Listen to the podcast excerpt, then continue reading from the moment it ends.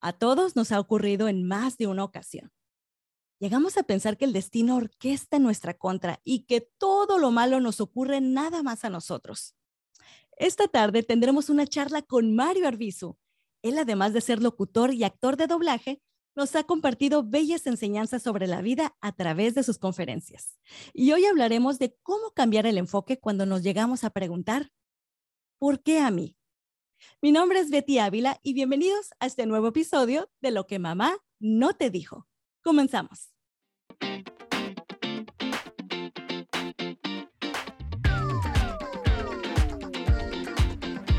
Mario Arbizu es locutor y actor de doblaje con más de 34 años de una remarcable trayectoria en los que ha brindado su voz a múltiples firmas transnacionales y en diferentes estaciones de radio de América Latina, además de dar vida a varios personajes como Superman, The Boss Baby y el tan querido pingüino Skipper de Madagascar.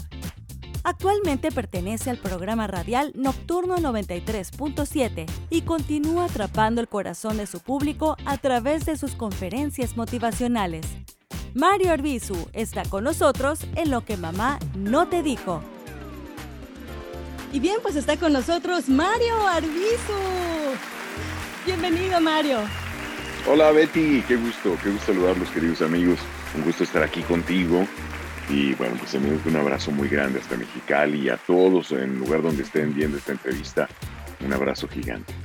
Estoy segura que muchos, muchos están atentos a, esta entrevista. Tienes muchos seguidores y no es nada más porque sí. Eres una persona muy entrañable, muy querida, eh, muy apapachada por todo, sobre todo el gremio de los locutores.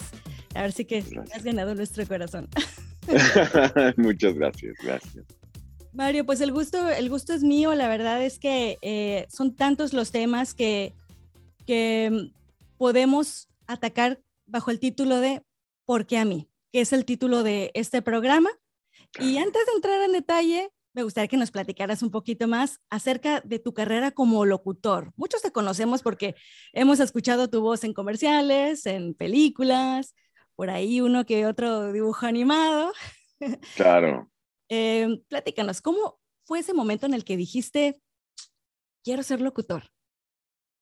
Fíjate que, curiosamente, yo nunca había caído en cuenta de, Dios reparte sus bendiciones y sus dones. Y me pasó en este sentido. Estaba yo en la prepa. Me meto a la estudiantina porque la chica que me gustaba desde la secundaria se mete a la estudiantina y entro yo de chismoso ahí. Y resulta que agarro una guitarra por primera vez y me gusta. Y de pronto viene la semana cultural del colegio y me dice el maestro de música, me dice, ¿qué pasó? yo, ¿de qué?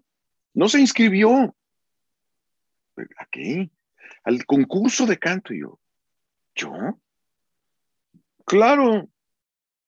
Yo te, lo juro que estuve así de preguntarle, ¿yo, yo canto? Hazme favor. Ahora cantas porque cantas, ¿no? Entonces, dije, ah, ah, o sea, a ver, no seas tonto, pues si te están diciendo eso es porque cantas, ¿no? Bueno, les diré, obvio, decirles que al siguiente año me inscribí, al siguiente gané en su primer, primer año tercer lugar, después gané primer lugar de solista, entonces una bendición muy lindo. Y toqué muchos eh, años café, en cafés en Chihuahua con mi guitarra y esto. Y la locución vino igual, respondiendo a tu pregunta, porque estaba justo en la prepa y un maestro me dijo, siendo como el artistilla ahí del colegio, era maestro de ceremonias para los honores a la bandera y lo que había ahí, etc. Y un maestro mío que era productor, es productor, me dijo allá en Chihuahua, oye, tienes muy buena voz, no has grabado nada. Y yo, ¿de qué? Pues algún video, darle voz a algo. Digo, no, ¿te gustaría? Y uno cuando es estudiante, ¿no? Y hay una lana, dices, va, le grabé algo y así empezó. Yo tenía 17 años. 17 años. Y, y así empezó. Imagínate, tengo ya 34 años como locutor. 34. Empecé muy chavito. Así empezó todo. Qué bonito. Y, pues qué bendición el que hayas decidido hacerlo porque pues tu trabajo es, es magnífico y eres un gran ejemplo para muchos de nosotros locutores. Y en algunos congresos, en especial el Voice Masters, nos ha tocado verte como conferencista, con unas, Ah, unas conferencias que realmente nos han llegado al corazón. Y en lo personal yo me pregunté, bueno, es, es un magnífico locutor, pero ¿cómo fue ese momento en el que decidiste ser conferencista, además de locutor? fíjate que vino de la mano con el tiempo, porque evidentemente estando en la radio en Chihuahua, haciendo controles remotos, fui voz institucional del gobierno del estado y siendo maestro de ceremonias, vas teniendo el contacto con la gente.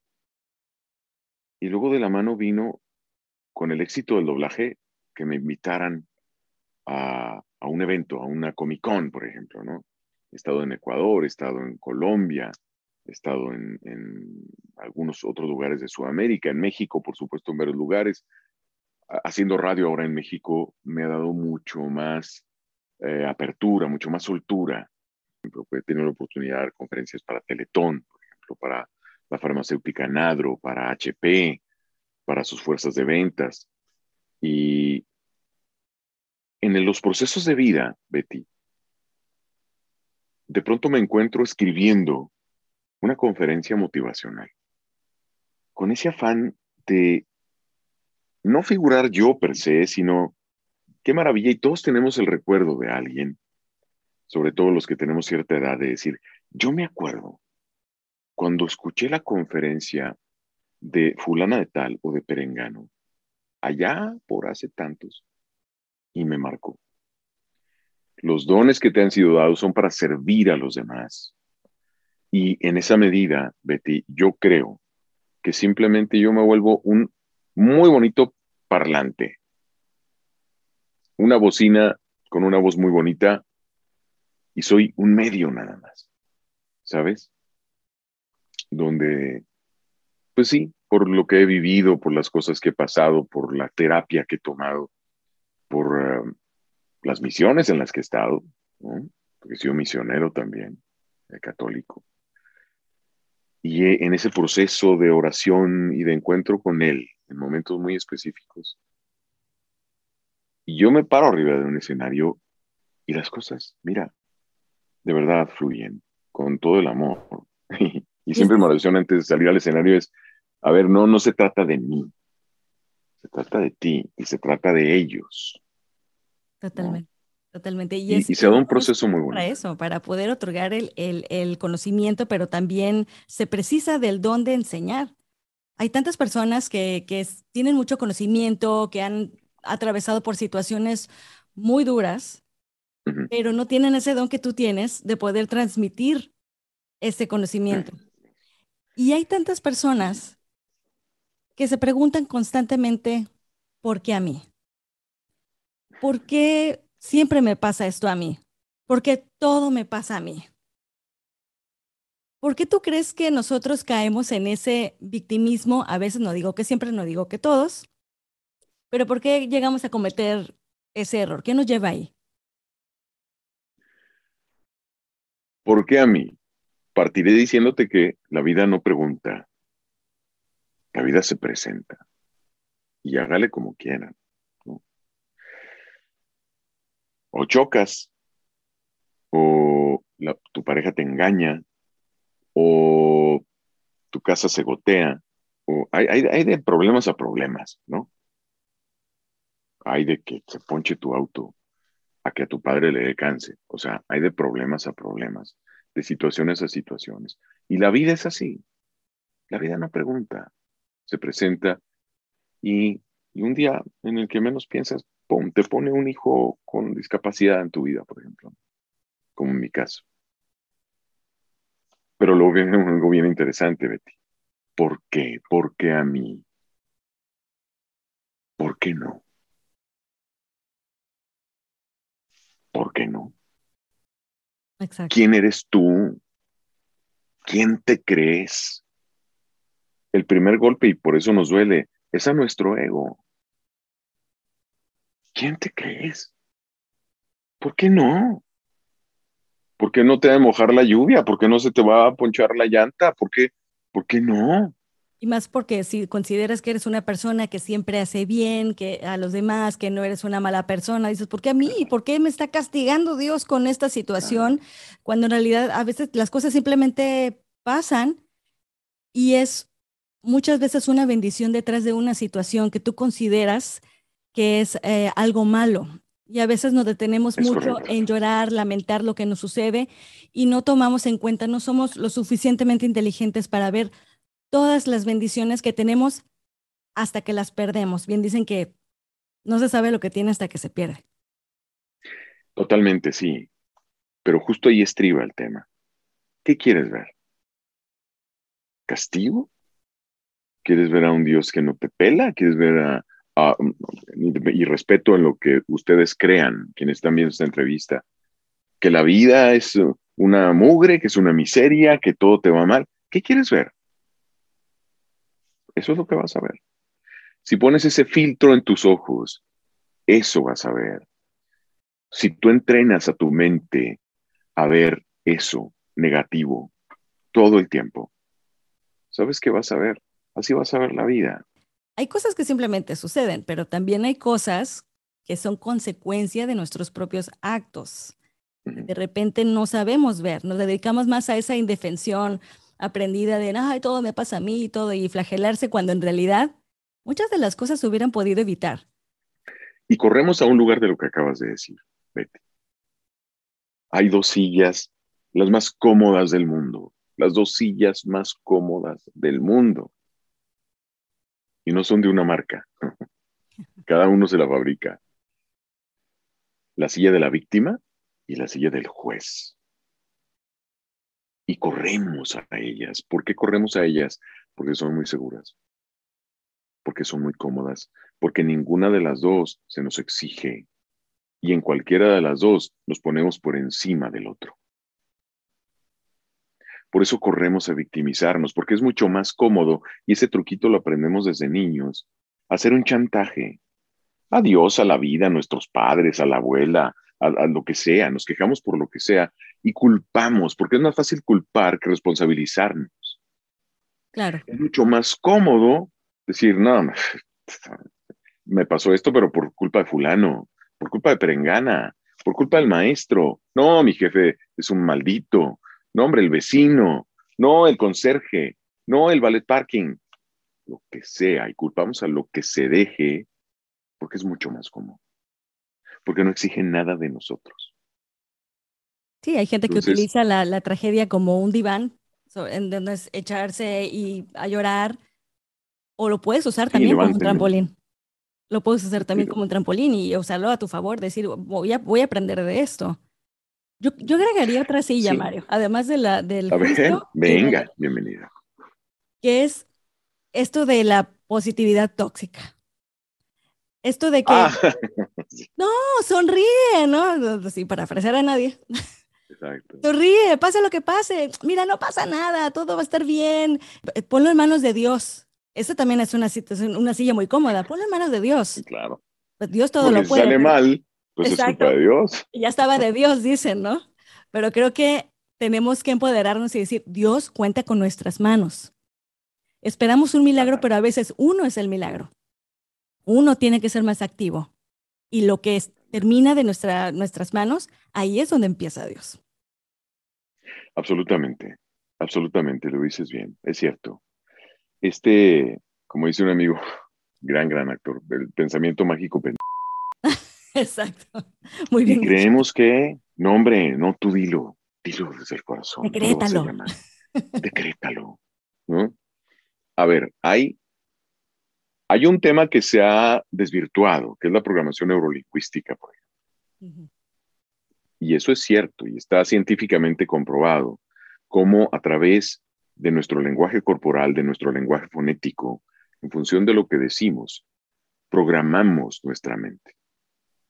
Y efectivamente, al no programarla positivamente, la programamos al revés, negativamente. Les voy a decir esto. Curioso nuestro cerebro no juzga la información, solamente la, la introyecta, la, la, la mete. Recibe, la graba. Sí, sí. Y otra peculiaridad es que no entiende la palabra no. no la registra. Se los voy a comprobar ahora. Betty, queridas, queridos, les pido por favor, se los ruego, que no se imaginen un changuito con un chalequito y un sombrerito rojo bailando en la cabeza de un elefante. Qué mala onda. ¿Por qué lo hicieron? Se los pedí que no lo hicieran. ¿Por qué? ¿Se dan cuenta? Sí. El cerebro no registra la palabra no. Y además, la información que mete no, no juzga si te conviene, si no te conviene, si está bien, sino cuando tú estás poniendo el clavito para un cuadro y te das con el martillo o te golpeas la rodilla con un mueble y dices, ah, pero ¿qué soy? Lo estás grabando. Ok, pues, ¿qué, tu discurso interno, ¿no? o igual cuando decimos, me tocan puros patanes, soy un imán de patanes, todos son iguales. De patanes. ¿Por qué no? en lugar, de, en lugar de eso podemos decir, aún no he encontrado la persona ideal. Aún no he encontrado la persona indicada para mí. Pero fíjate cómo estás hablando ya desde lo positivo. Para programar correctamente a nuestro cerebro. Eh, la próxima tendré más cuidado. Quiero y respeto mucho a mi cuerpo y deseo hacerlo bien. La próxima tendré más cuidado. Yo sé, amigos, que es más fácil mentar madres y aventar el martillo. Yo sé, claro, y buscar ese desahogo, pero lo hacemos mal. todos, todos tenemos esa necesidad de, explicación, de una explicación cuando pasa algo. ¿Crees que todo pasa por algo? Yo creo que todo pasa por algo. Si yo no creo en las coincidencias. Pero en ti está el convertir los porqués en para qué es. A ver, porque aunque te enteraras, hombre, ¿de qué sirve? Yo tengo un hijo especial. Llegó a mi vida mi hijo mayor, Juan Pablo, con síndrome de Down. Nadie lo sabía, ni nosotros, ni nuestro doctor, nadie lo sabía. Sorprendió a todos. Nació y la pediatra que lo recibió dijo, mm, las orejitas las veo como más abajito, algo. Estudio genético, ¡pum! Síndrome de Down, trisomía 21. ¿Por qué? Por, supuesto, tuve mi época, mi, proceso del por qué y, ¿no? Y después dije, ya ha pasado el proceso. Aunque me hubiera enterado, ¿qué, ¿de qué me hubiera servido? ¿Cambia algo? Exacto. Mi hijo es así. El tema es que, ¿qué quieres ver? Como el gran problema de tu vida, y hablo desde algo así, o de algo muy, muy grande, un verdadero problema, hasta una niñedad, que se cayó tu celular al agua, o que te ponchó el auto, pero probaste el examen. Es verdaderamente un problema que va a empinar tu vida o es una gran oportunidad? ¿Qué quieres ver? Hay, una, hay un cuento chino de un granjero. No sé si lo conoces. ¿Dónde llega un caballo? Sí. ¿O cuál? Sí. Que le van pasando cosas y dice, qué mala suerte. Pues tal vez. Y después resulta que esa cosa mala que le sucedió desembocó en algo bueno. Uf, pues qué bueno que pasó. Ahí ves, qué buena suerte. Tal vez, porque después viene otra cosa. Yo me sabía esta historia, pero un ranchero hoy de Mexicali. Ah. Entonces, es que está arando, la, está arando la tierra con, con su hijo, con Asadón. No tenían mucho dinero y de pronto entre los matorrales sale un caballo. Hijo, ¿ya vio el caballo? Sí, papá. Pero así como norteña. Sí, claro de Mexicali los vatos. Ya va, ahí está un caballo. Me dijo, ¿tiene fierro? Dijo, sí, ya pa, pues es caballo. no, mijo, que sí tiene, tiene, que tiene marca. Ah, no, papá, no, no tiene marca. Uy, se enteran rapidísimo en el pueblito. Rapidísimo se enteran y en la taberna del pueblo era, hombre, ¿viste lo que le pasó a fulano? Qué buena suerte. Mira nomás que llegarle un caballo ahí, qué buena suerte. Les va a ayudar a dar el campo y el hombre, qué, qué buena suerte. Bueno, qué buena suerte. A las dos semanas, el hijo, pues joven, impetuoso al fin, quiere montar el caballo. Entonces le pone ahí este, la brida, ¿no? Y lo monta a pelo y el caballo salvaje pues da un relinchón y lo manda por los aires y vámonos, las dos piernas rotas. ¿Supiste lo que le pasó al hijo de Funoye? Qué mala suerte, hombre, mira que el caballo, qué mala suerte. Pues qué mala suerte. A las dos semanas después, se arma la revolución y llegan los de la bola a pues a jalarse todos los jóvenes de ese poblado para irse, jalarlos a la revolución, excepto al hijo de ese granjero que estaba postrado porque tenía las dos piernas rotas. ¡Qué buena suerte! Mira nomás, qué buena suerte. Después de todo, qué buena la Buena, la buena suerte y la mala suerte no existen. ¿Qué quieres ver? Eso sí existe porque lo que tú quieras ver y lo que tú decidas, que ese poder sí tienes, el poder de decidir, así será. Pero hay situaciones, por ejemplo, como la muerte, en la que no está en nuestras manos. Y nos sucede y vemos la muerte como un castigo. ¿Por qué a mí? ¿Por qué a mi papá? ¿Por qué a mi mamá? ¿Por qué a mi hijo? Claro. ¿Cómo podemos cambiar el enfoque cuando nos sucede algo así que sabemos que no estuvo en nuestras manos ¿qué consejo nos darías para cambiar el enfoque en lugar de decir, ¿por qué a mí? Yo creo que todo nace desde donde te hablas a ti mismo. ¿Dónde estás? ¿Dónde vives? Todos los días, cada mañana, en cada momento, nos estamos hablando. ¿Desde dónde te hablas? Desde el miedo. ¿Tienes miedo del futuro?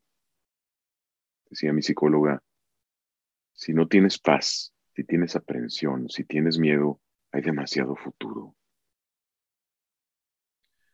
Si tienes demasiado rencor, demasiadas deudas con los demás, hay demasiado pasado. ¿Desde dónde te hablas? ¿En dónde vives?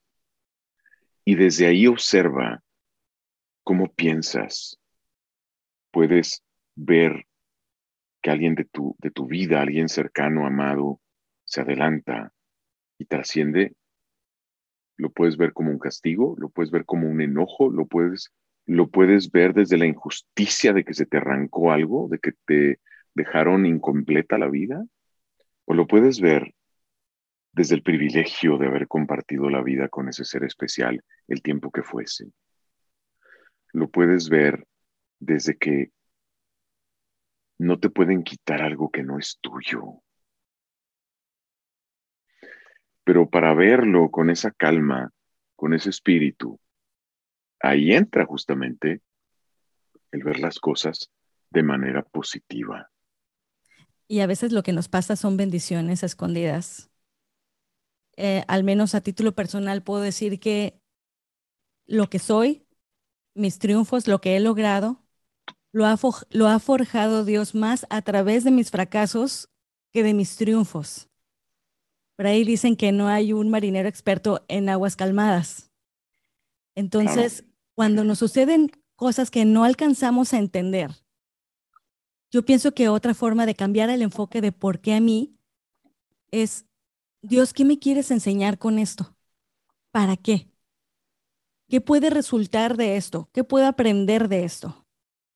Y lo que vamos a obtener sería una bendición más o muchísimo más de lo que nosotros nos hubiéramos podido imaginar y que no hubiera sucedido si hubiéramos continuado así, normal o como nosotros consideramos normal.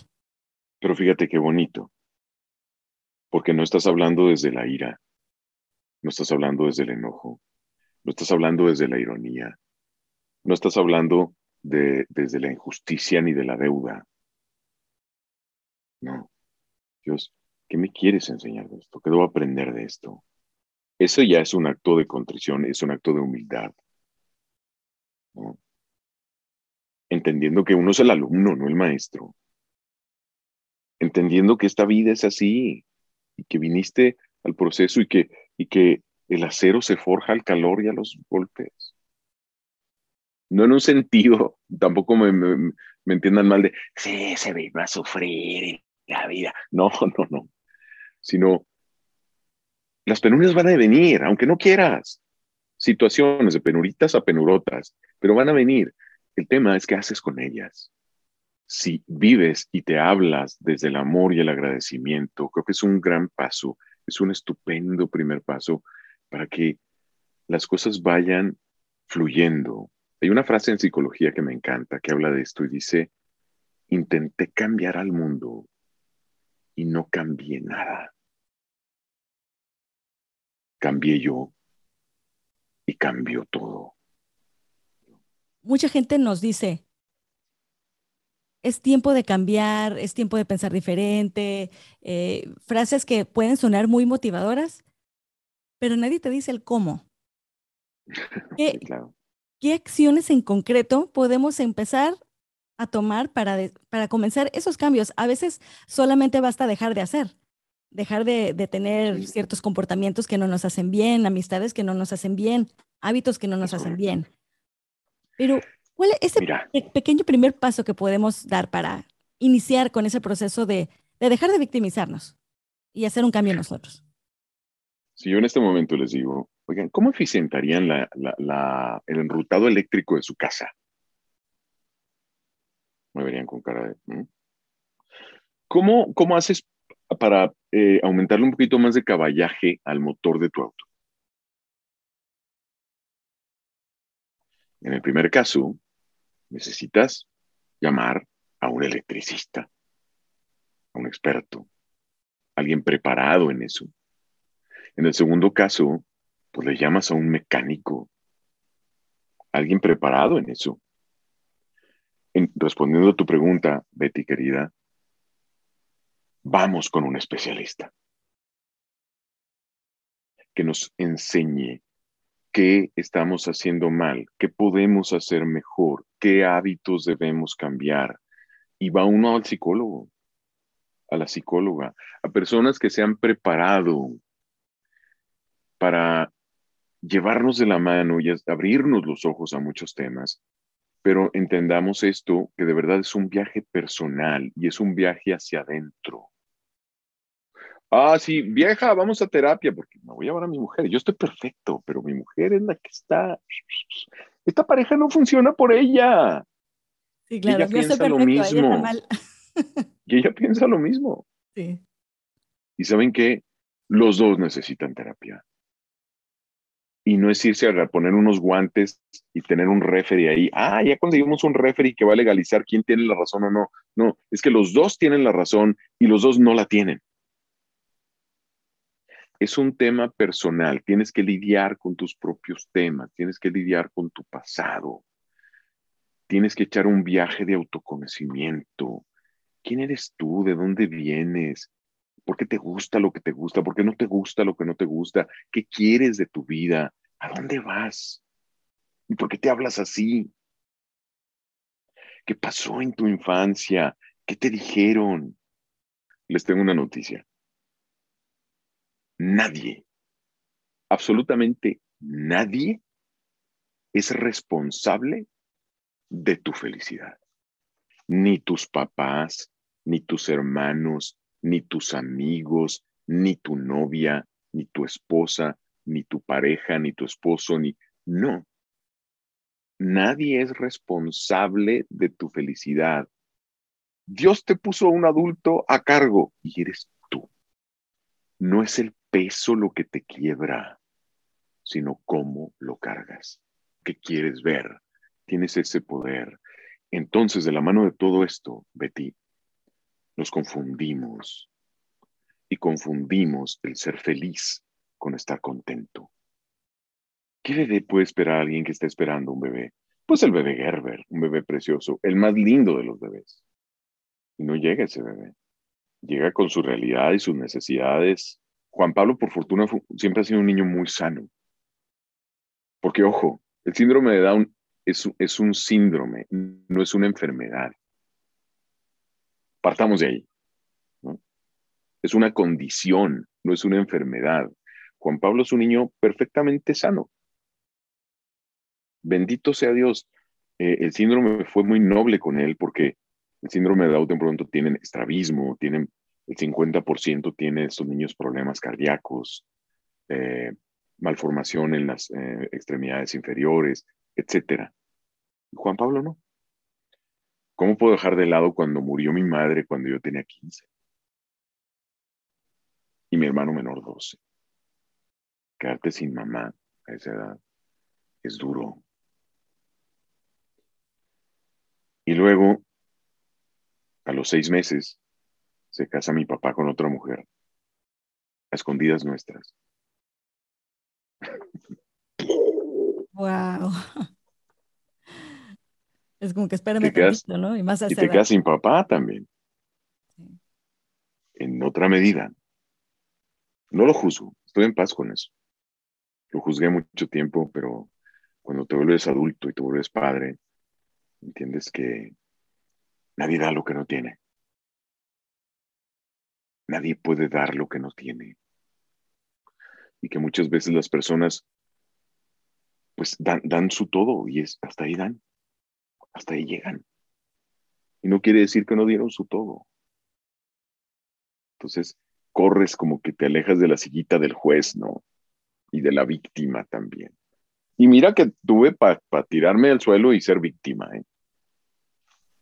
Se murió mi mamá. Mi papá nos dejó entonces voy a delinquir. Entonces voy a hacer lo que me plazca, porque si la vida es así de cruel conmigo, pues que se joda. Camino fácil. No. Sabes que por fortuna tuve una madre que nos, nos crió, y mi papá también, muy cerca de, del espíritu. Y hablo más de espiritualidad que religiosidad, como se dan cuenta porque no me quiero meter en esos temas y entiendo que en temas de religión hay muchos errores y se han cometido muchos errores y, lo entiendo y lo acepto y lo respeto. Y hablo más de espiritualidad. Eh, yo me refugio mucho cuando mi madre muere y cuando mi padre hace eso. Dije, bueno, pues yo me refugio en ese momento mucho en Él, en Dios, me volví eh, misionero de la Acción Católica y anduve en la sierra de Chihuahua de misionero, jovencito, algún tiempo, mientras estudiaba, por supuesto. Y eso la vida te, te marca. Fíjense lo que digo, la vida te marca, pero que te marque positivamente, en este positivismo saludable, ¿no? El evento ahí está, el evento es lo que es, nada más. Y qué padre, Mario, que pudiste sacar el mejor provecho de, todas esas situaciones y de repente cuando nos pasa algo, es muy difícil ver hacia adelante y entender el por qué pasan las cosas o el para qué. Pero ¿qué tal si volteamos un poquito hacia atrás y revisamos todas las cosas que nos han sucedido y cómo salimos adelante? Y empezamos a conectar los puntos y nos podemos dar cuenta de que todo tuvo su motivo todo tuvo su cauce y que al final todas esas cosas que nosotros superamos dan como resultado quiénes somos ahora. Claro. Entonces, en lugar de, de, ser víctima, debemos abrazar nuestros errores y decir, esa fue la escuela que tuve y gracias a ello soy quien soy. Exacto. Es correcto lo que dices, Betty. Y no confundamos futuro con destino. Ojo. El futuro no existe. El futuro todo el tiempo está cambiando en función de lo que decidas hoy. Tú tienes ese poder. Se llama libre albedrío. Es un don tan precioso que ni los ángeles tienen. El libre albedrío. ¿Qué elijo? Qué elijo pensar, qué elijo hacer, qué elijo hacer de esta situación. Como te decía, el hecho ahí está. ¡Pum! Se murió tu mamá. Tienes 15 años. Pues sí. It's a fact. Véanlo así fríamente. ¡Pum! Se murió mi mamá. Sí. Los papás se mueren. Es el ciclo de la vida, no es parte, no es nuestra culpa, simplemente sucede. Pero como dices, se mueren. como dices que quieres. Me imagino que es un madrazo. A los 15, a los 20, a los 25, a los 40, a los 56, se muere tu madre, ¿no? Hay quien dice, bueno, pues hay ciertas etapas donde te necesitas más. Puede ser, eso sí. Pero, ¿por qué habría de doler menos? claro. Entonces, el hecho es ese, a secas, ¡pum! ¿eh? Pues la ley de la vida, los papás se mueren. ¿Qué marca diferencias? ¿Cómo lo tomas tú? ¿Cómo lo introyectas? ¿Cómo lo introyectamos? ¿Qué decidimos? ¿Qué impacto tendrá eso en nuestra vida? ¿El mejor o el peor? ¿Nos va a amargar? ¿Nos va a enojar? ¿Nos va a confundir? ¿Nos va a entristecer? ¿Nos va a cegar? ¿Nos va... o nos va a impulsar? ¿Nos va a alimentar? ¿Nos va a mejorar? Porque vas a decir, no, si mi madre me ayudaba y me amaba en este plano, imagínate las maravillas que hará desde aquel plano pero tú decides qué quieres ver, qué quieres pensar. Hay en el Tíbet una frase que les enseñan desde niños. Dicen que en Occidente huimos a la muerte. Y no lo dicen en tono de burla, ¿no? Pero lo dicen con extrañeza. Para ellos es muy interesante cómo nosotros eh, eh, ruimos. ¿no? El tema de la muerte, no, no, no, no la, la, la, la, la, la. exacto. La, la, la, la, la, la, la, Cambiemos de tema. porque incluso dicen, no, no, no hables de eso porque lo llamas. Ni hables, ni lo invoques. Traes. Como si tuviera uno ese poder, ¿no? y a ellos, desde niños, les enseñan una frase. ¿Qué llegará primero? ¿El ocaso o mi muerte? ¿El ocaso o mi muerte? pero no en un sentido peyorativo, que estén eh, esperando a la muerte, a la vuelta de cada esquina y que vayan con miedo. No, al contrario. Eso les enseña a vivir sin miedo. Eso les enseña a vivir plenamente en el momento presente. Hoy estoy aquí, tomándome esta taza de té. No sé si sea la última. Está en su mente el ¿Qué llegará primero, mi muerte o el ocaso? Quizás sea mi última taza de té y la disfruto. Quizás sea mi último baño caliente y lo disfruto. Quizás sea mi último momento de oración, lo disfruto. Quizás sea mi última siesta, la disfruto. Con conciencia. No sé si llega el día de mañana y si llega, lo agradeceré y lo voy a disfrutar hasta la médula pero, como les digo, esa frase que les enseñan allá en, Nepal no es para que vivan jodidos, aterrados porque viene la muerte. No, al contrario. Sabedores de que la muerte está tan cerca de nosotros todo el tiempo. Abrazar la vida. Abrazar la vida. Abracemos la vida. No podemos entender plenamente la vida si no entendemos plenamente la muerte. Y no esperemos a que sea año nuevo, no esperemos a que sea el aniversario tal, la fecha especial. El día es hoy. Hoy es el día. Ni a estar borrachos para decir te amo. Y dar un abrazo. Es hoy. Es hoy. El día es hoy. Hoy. Hoy mueve tus manos. Hoy haz lo que quieras. Hoy cumple tus sueños. Hoy, hoy, hoy. Hoy piensa qué quieres hacer de tu vida. Hoy suelta los lastres que no te dejan caminar. Hoy. Sí. Es que no sé cómo le hago. Habrá quien te ayude a saber hacerlo. Ve con un especialista. Claro. Y el momento soy. No por nada le llamamos al hoy presente. Un gran presente. Mario, muchísimas gracias. Gracias por habernos acompañado en esta edición. Gracias a ti. Gracias, gracias. Y siempre es un, un, gustazo, un gustazo recibirte, un gustazo escucharte. Y me encantaría que nos compartieras si tienes conferencias en puerta, talleres, platícanos. Muchas gracias. Sí, sabes que nuestra vuelta a, taller, a, tener talleres presenciales fue justamente este congreso en que estuvimos en Voice Masters en Cancún a finales de mayo. Estamos preparando uno para darlo en México. Ya estoy nada más haciendo como un scouting, si lo quieren de doblaje o si lo quieren de locución comercial. Al parecer será de locución comercial. Muy pronto avisaremos las fechas eh, de este evento presencial de este taller aquí en, la Ciudad de México. Me voy a dar conferencia y taller también a Dallas, en Texas, en una convención eh, que es de toda, toda América y viene incluso de, Europa, que se llama One Voice Conference, en Dallas del 4 al 7 de agosto. Y tengo una ida a finales de agosto también a, a Colombia voy a ir por ahí eh, a invitación a dar una conferencia y taller también a una universidad en Bogotá. Y bueno, pues se vienen muchas cosas y les, les iré informando con mucho gusto. Me iré también a, ah, pues creo que voy a Mexicali. Voy a Mexicali a dar conferencia. Eh, estamos afinando justamente las fechas. Creo que es hacia a mediados de agosto por ahí estamos justamente afinando. Qué valiente, Mario, qué valiente, porque aquí. Sí, yo sé que el, cae lumbre del cielo.